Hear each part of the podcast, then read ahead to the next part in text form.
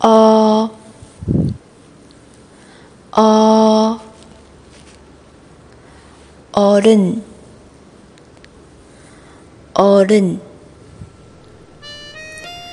어른도 아프다. 어른들은 그저 견디고 있을 뿐이다.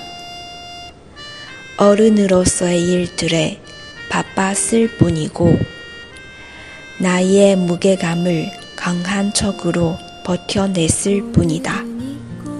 어른도 아프다.